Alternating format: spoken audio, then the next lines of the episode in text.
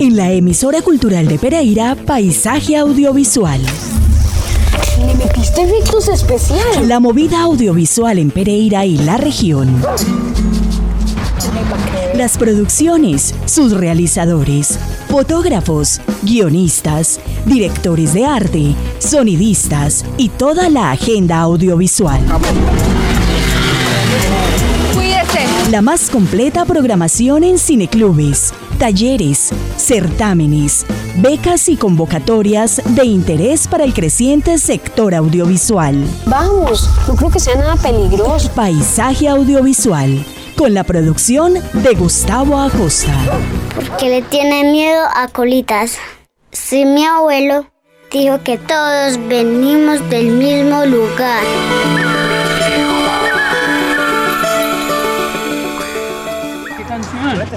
Parce, yo estaba pensando en paseo de olla. No, calle sucia, calle sucia, Melissa. Sucio, monasterio, Calle ¿no? sucia. Pero parce, ¿y en dónde vamos a grabar Calle Sucia un monasterio? Dígame, ¿tienen un lugar? ¿Lo han pensado o no? No se pensó en nada igual, ¿no? Pero yo sí lo pensé, marica, yo tengo Con ya paseo de imágenes olla. en la cabeza, sisa. Pues en Pance. Yo traje comida, yo traje hierba. Para parcharnos y todo después del video, marica. ¿Segura, Meli? Parce, tengo la idea, confía en mí. Yo veré. ¿En serio? ¿En serio?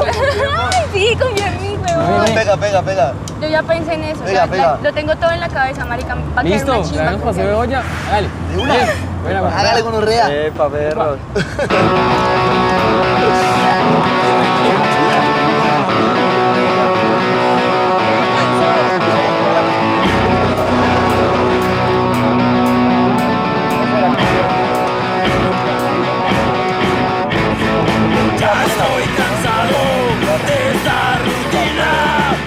Buenas tardes, bienvenidos a nuestro episodio número 176 de Paisaje Audiovisual.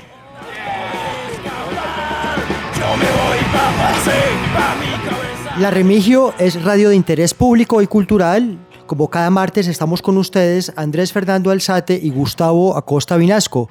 La emisora cultural de Pereira está dirigida por Mayra Alejandra Aguirre.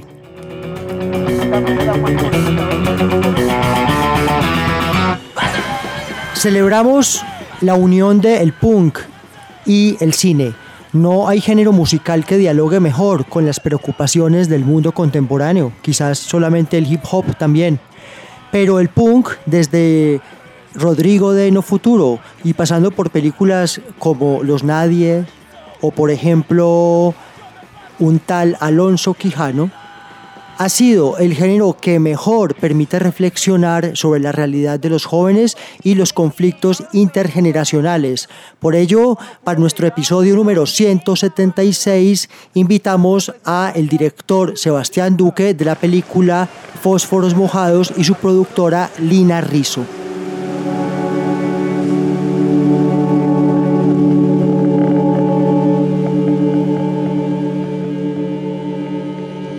Gracias, Bueno. Gustavo. ¿Todo bien? Hola. Muchas gracias por la invitación.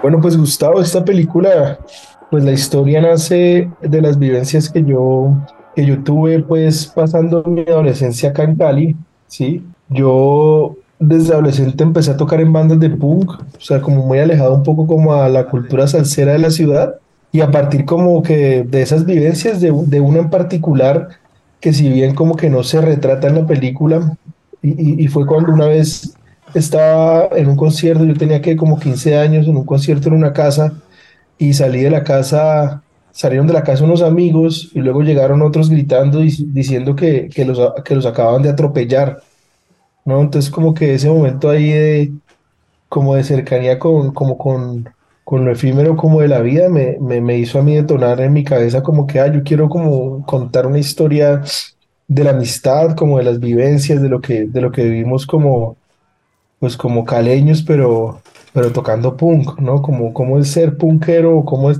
ser amigo de, con sonidos como, pues alternativos en una, en una ciudad latina, pues, y muy tropical como Cali.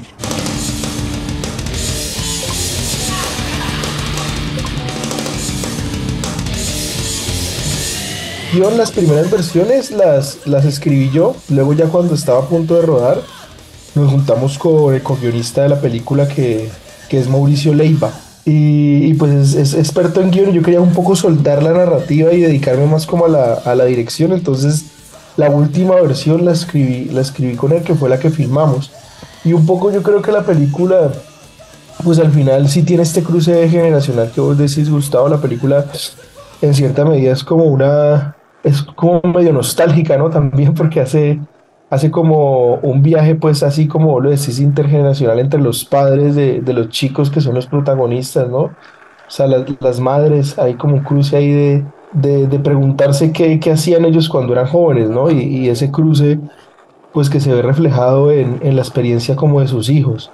Lo que, lo que se quería abordar en la peli era mucho más que hablar del punk y como el estereotipo del punkero, como, no sé, como, como el que sea duro, como en la cabeza ya, sino que al final, pues es un gusto, ¿no? Un gusto musical que si bien es rebelde, ¿no? Es, pues es radical, pues al final es, o sea, son, son, somos seres humanos también, ¿no? Que sentimos, que tenemos relaciones, que nos enamoramos, que tenemos también como todos estos sentimientos y toda esta gama de sentimientos como pues un ser humano, ¿no?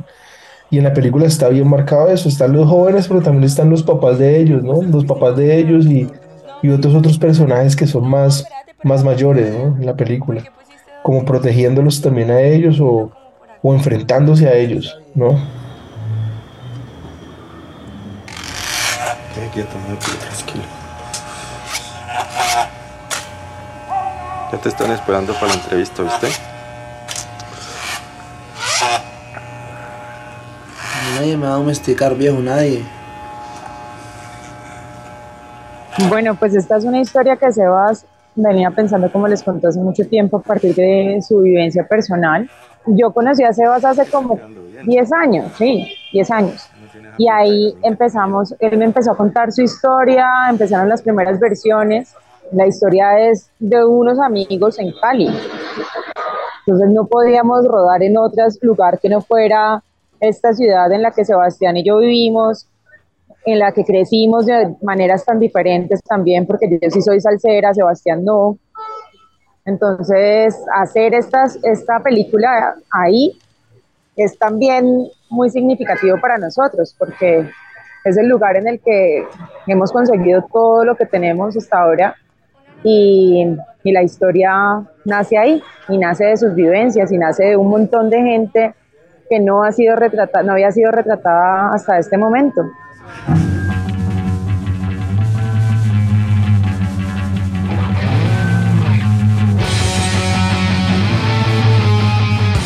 Pues yo creo que hacer una película en cualquier parte del mundo es un reto, ¿no? Y es la demostración de que uno lo que quiera conseguir lo tiene que hacer con mucha persistencia. Eh, Cali es una ciudad llena de gente amable. Las personas nos abrieron las puertas de su casa, era como algo que no pasa en grandes ciudades, como en Bogotá, por ejemplo. En Cali era como que se daban cuenta que estábamos rodando y las vecinas iban y nos buscaban y nos decían, necesitan parqueadero, venga, pueden parquear en mi casa. Eh, necesitan dónde comer, venga, yo les presto la sala de mi casa, que eso era muy lindo. A las personas del equipo de arte, por ejemplo, también, que les prestaron muchos objetos para la ambientación y para la utilería. Era muy, muy chévere y también teníamos el apoyo de bandas punqueras de la ciudad que estaban muy emocionados con este proyecto porque, pues porque iban a, a retratarse en una película, ¿no? Entonces ellos también fueron, nos ayudaron mucho con instrumentos, con la música, los toques que hicimos en la película son toques reales, con bandas reales, ellos estaban como muy dispuestos. Eh, nuestros actores no sabían patinar, entonces también los tuvimos en clase de patinaje, eh, de patinaje, no, de patinete, pues de montar en tabla, en patineta, y mm, toda esta gente que iba a entrenar al skatepark también eran como súper súper abiertos y dispuestos a ayudarnos. Entonces eso fue, fue muy lindo. Y ahorita se está viviendo un proceso muy chévere con la Secretaría de Desarrollo Económico y la Secretaría de Cultura, que también donde se está organizando Cali como ciudad fílmica. Calle Luna, calle Sol. Víctor me está coqueteando. Y está que le pica el ojo, ¿no? Sonrisita. Le gusta. Eh, Sebastián, sin duda de las cosas que más eh, alegra esta película es que hay un gesto como de justicia poética y musical porque vincula a Cali como un capítulo del punk global al recordarnos que el gran baterista de los Misfits y de Danzig, eh, Robo, es un baterista caleño. ¿Cómo se incorporó la historia de este personaje mítico del punk mundial a, a la historia? Yo siento que la peli es recaleña eh, eh, en todos los sentidos. Es como que Cali, Cali como que uno no pensaría que es muy rockera o muy punkera, pero realmente en Cali hay unos sonidos muy poderosos, hay gente haciendo música muy poderosa. De hecho, como que yo, yo tengo una banda de hardcore que se llama Pilora y he tocado muchas veces en Pereira. Yo me conozco todos los meteros de Pereira, he tocado en Armenia, en Manizales también toqué alguna vez. Japilora es muy reconocida como allá en el eje cafetero. He tocado con muchas bandas de, de allá, he conocido mucha gente de allá, de hardcore.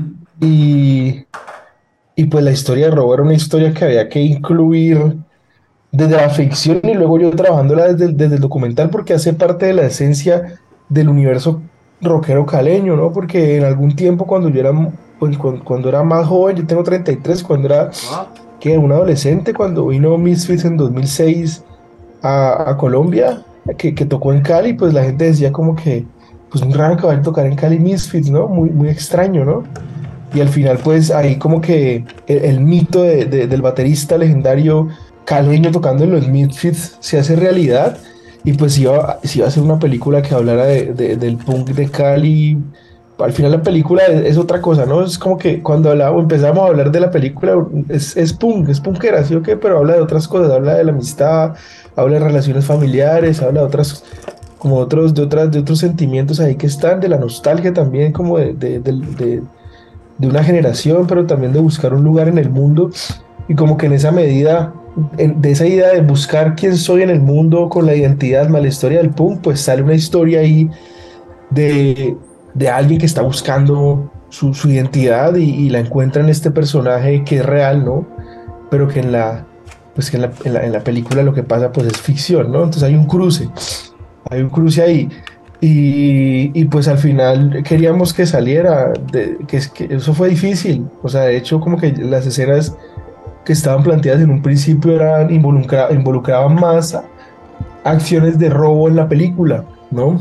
Y, al final está, que sin hacer spoiler, pues está ese plano que logramos hacer con él en la peli, ¿no?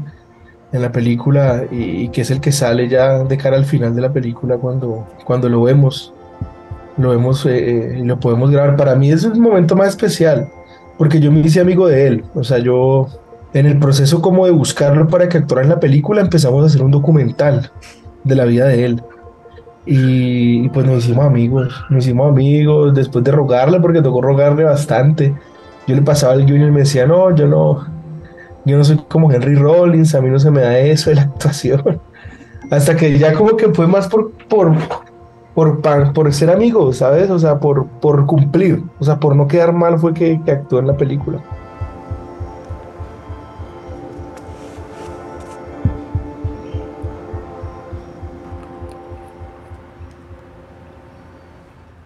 Y luego en el documental, que seguramente el otro año ya está listo. De hecho, también hay pedazos del documental en la película. Estamos hablando de Punk Tropical. De Punk Tropical. Dirigido por Sebastián Duque también. Sí, sí, sí. A ella lo van a escuchar y van a escuchar su voz, vamos a, van a verlo ya en su cotidianidad y en toda la... A mí me parece un personaje magnífico, ¿sabes? O sea, me parece extraordinario, la historia me parece como muy conmovedora y muy, muy única, muy única, realmente. Ah. Tiraron en cariñas, que no dice.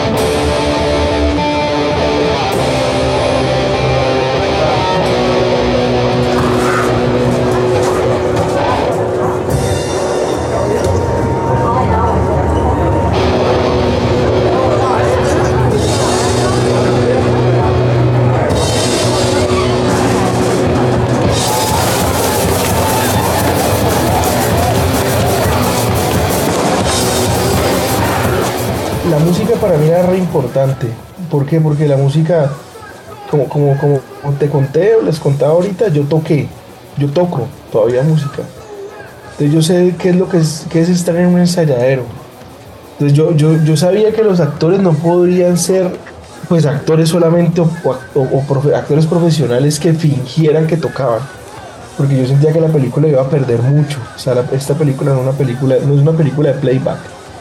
Sí, no, es una película de playback que el cine lo puede hacer. Es una película de, de, sonido directo. O sea, la música la captamos en sonido directo. Entonces, en esa medida, como que el casting pues tenía unos retos importantes y eran tres básicos. O sea, que ellos pudieran tener una cercanía a la, como a la expresividad, o sea, que, pudieran expresar con su cuerpo, o sea, que, que no fueran actores, pero que tuvieran eh, cierta sensibilidad hacia la actuación, ¿sí o qué? Lo otro era que, tuvieran algún indicio de música, afortunadamente hay dos, que es el, que hace Potro y que hace de, Juan, son, son muy buenos músicos, y la otra, la que sacrificábamos era el, skate, porque teníamos que también que, teníamos que ver que nos gustaran físicamente, sí, que se, y que se, se, parecieran físicamente, porque las escenas de tabla no eran tan, tan duras, ¿no? Y ya con eso fue que hicimos una búsqueda, que fueron como dos meses de búsqueda con un director, un director de casting que se llama Salim y otro buscador que se llama Julián Daza.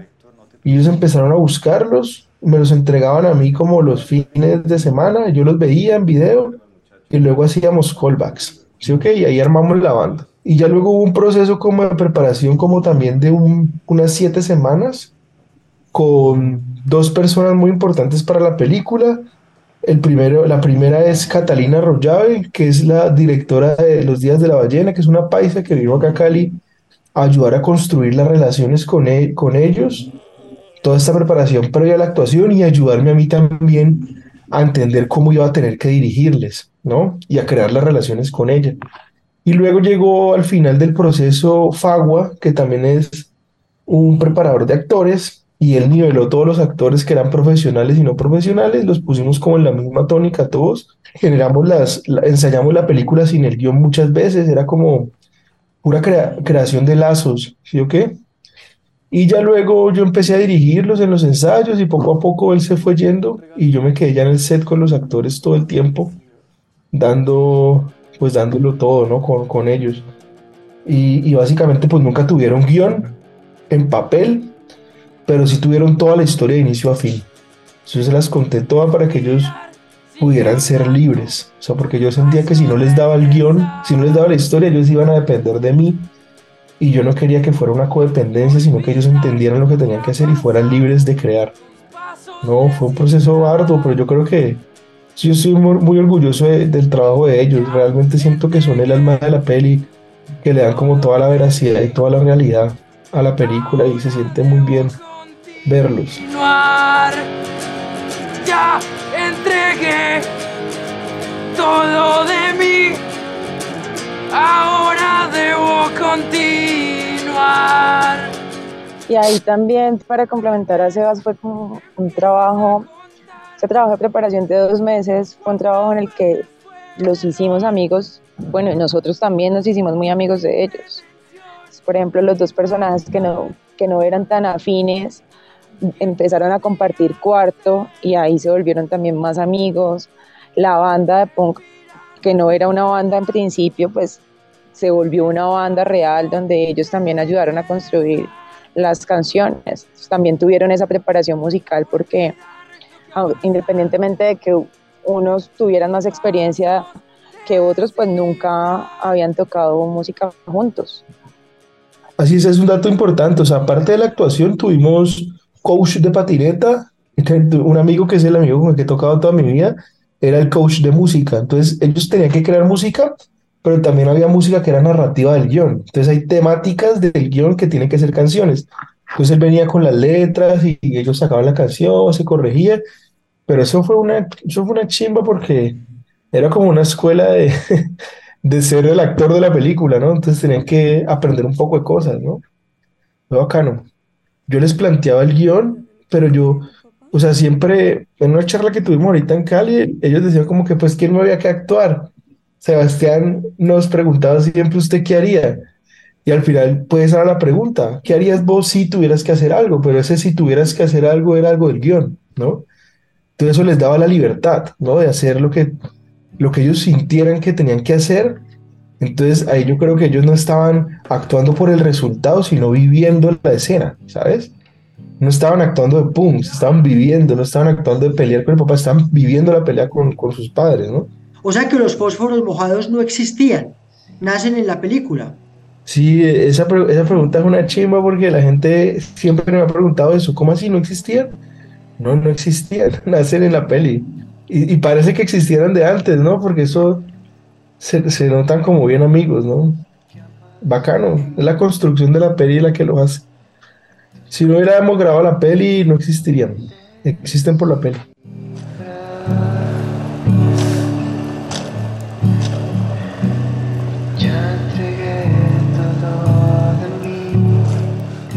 Era esta pues la entrevista a Sebastián Duque, director de Fósforos Mojados, y Lina Rizzo, su productora, película a la que le damos la bienvenida en el eje cafetero.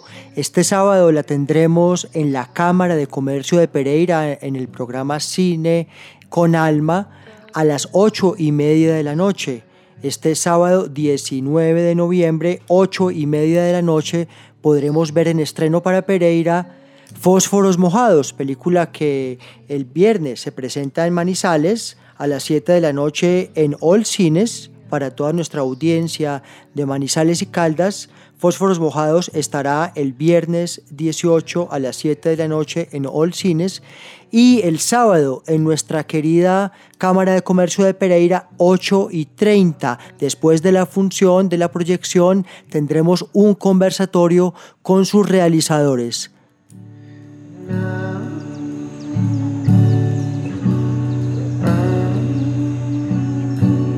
Este fue nuestro episodio número 176 de Paisaje Audiovisual.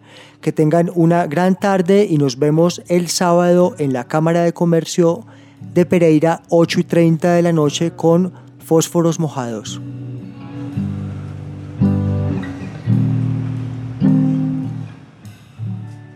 Vamos a tocar pues para entrenar esos palos. entonces.